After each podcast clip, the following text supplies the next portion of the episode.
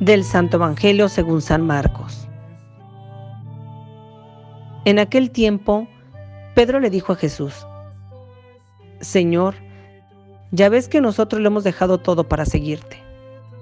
Jesús le respondió, Yo les aseguro, nadie que haya dejado casa o hermanos o hermanas, o padre o madre, o hijos o tierras por mí y por el Evangelio, dejará de recibir en esta vida el ciento por uno en casas, hermanos, hermanas, madres, hijos y tierras, junto con persecuciones, y en el otro mundo la vida eterna.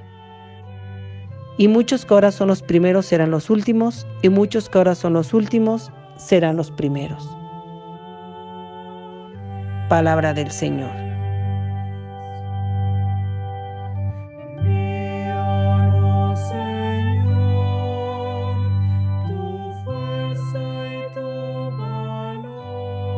Hemos escuchado el texto del Evangelio según San Marcos capítulo 10, versículo 28 al 31.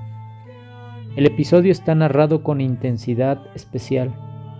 Jesús se pone en camino hacia Jerusalén, va desgranando con palabras y hechos su enseñanza a los discípulos.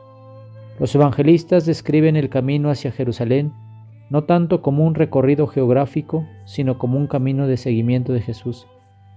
Los versículos anteriores a los de hoy, nuestro Señor Jesús habla de la conversión que tiene que existir en la relación de los discípulos con los bienes materiales. Desprenderse de las cosas, venderlo todo, darlo a los pobres y seguir a Jesús. Es decir, al igual que Jesús, vivir en una total gratuidad, entregando la propia vida a Dios y poniéndola en sus manos al servicio de los demás. El que quiera seguir a Jesús debe estar dispuesto a dejarlo todo. El que se encuentra bajo el peso de excesivas cosas no consigue seguirle.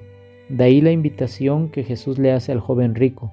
Vende cuanto tienes y compártelo con el pobre. En el Evangelio de hoy Jesús explica mejor cómo debe ser esta vida de gratuidad y de servicio de los que abandonan todo por Jesús y por el Evangelio. Al escuchar las palabras y las actitudes del joven rico ante la invitación del desprendimiento, Pedro tan humano y espontáneo, de las cuales muchos de nosotros nos identificamos, le dice a Jesús, Señor, ya ves que nosotros lo hemos dejado todo para seguirte, como diciendo, a nosotros que nos toca, lo hemos dejado todo. A la gente rica le es difícil entrar en el reino de los cielos, pero nosotros, ¿qué nos toca? La respuesta de Jesús es bonita, profunda y exigente. Yo les aseguro, nadie que haya dejado casa, o hermanos, o hermanas, o padre, o madre, o hijos, o tierras por mí y por el Evangelio, dejará de recibir el ciento por uno de todo lo que han dejado, junto con persecuciones y en el futuro la vida eterna. El Señor está hablando de dos recompensas, una que es actual y la otra cuando nos llame a su presencia. La condición es muy clara, es tajante y exigente, dejar tres cosas, bienes materiales, familia y uno mismo. Está claro que si seguimos a Jesús con generosidad, renunciando a los bienes materiales, a los afectos familiares y uno mismo, recibiremos mucho más. Ahora bien, esto no significa que nos convirtamos en propietarios de las cosas que la providencia ponga a nuestra disposición. No podemos pretender esas cosas, Debemos recibirlas tal como se nos den, como don y manteniendo siempre una actitud de desprendimiento. Recibiremos realmente, pero sin poseerlo, cien veces más. Dios se muestra en efecto extraordinariamente generoso con todas las personas que se ponen al servicio de su amor, al servicio del prójimo, a fin de favorecer el crecimiento de su reino. En la vivencia perfecta del servicio y de la gratuidad, no deben esperar ninguna ventaja en cambio, ni seguridad ni promoción de nada. Por el contrario, en esta vida tendrán todo esto, pero con persecuciones, dice el Señor.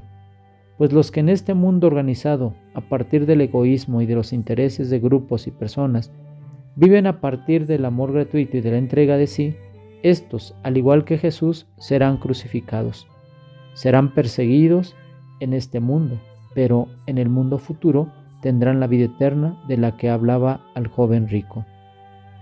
Lo verdaderamente importante para nosotros es saber para qué vivimos. Si vivimos para acumular riquezas, nunca nos sentiremos satisfechos.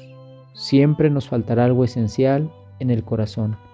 Si vivimos en cambio para recibir el amor de Dios con generosidad, con una actitud de desprendimiento de todas las otras cosas, para ponernos al servicio de este amor y al servicio de nuestros hermanos y hermanas, cada uno según su propia vocación, entonces la alegría divina colmará nuestros corazones y viviremos plenamente. Existe una plenitud de vida que se concede solo a quien tiene el valor de desprenderse de las cosas y vivir verdaderamente en el amor. Preguntémonos, ¿somos capaces de decir lo mismo que Pedro? ¿Tú sabes que he dejado todo y te he seguido? ¿O algunas cosas sí y otras no? ¿Tengo miedo de quedarme sin mis riquezas? ¿Mi humanidad, mi mundanidad me lo impide? Pidamos a Dios la gracia de hacernos progresar en esta dirección cada día, que deberíamos dar un paso adelante en el desprendimiento de las cosas materiales, en la adhesión al Señor y en el servicio a nuestros hermanos y hermanas.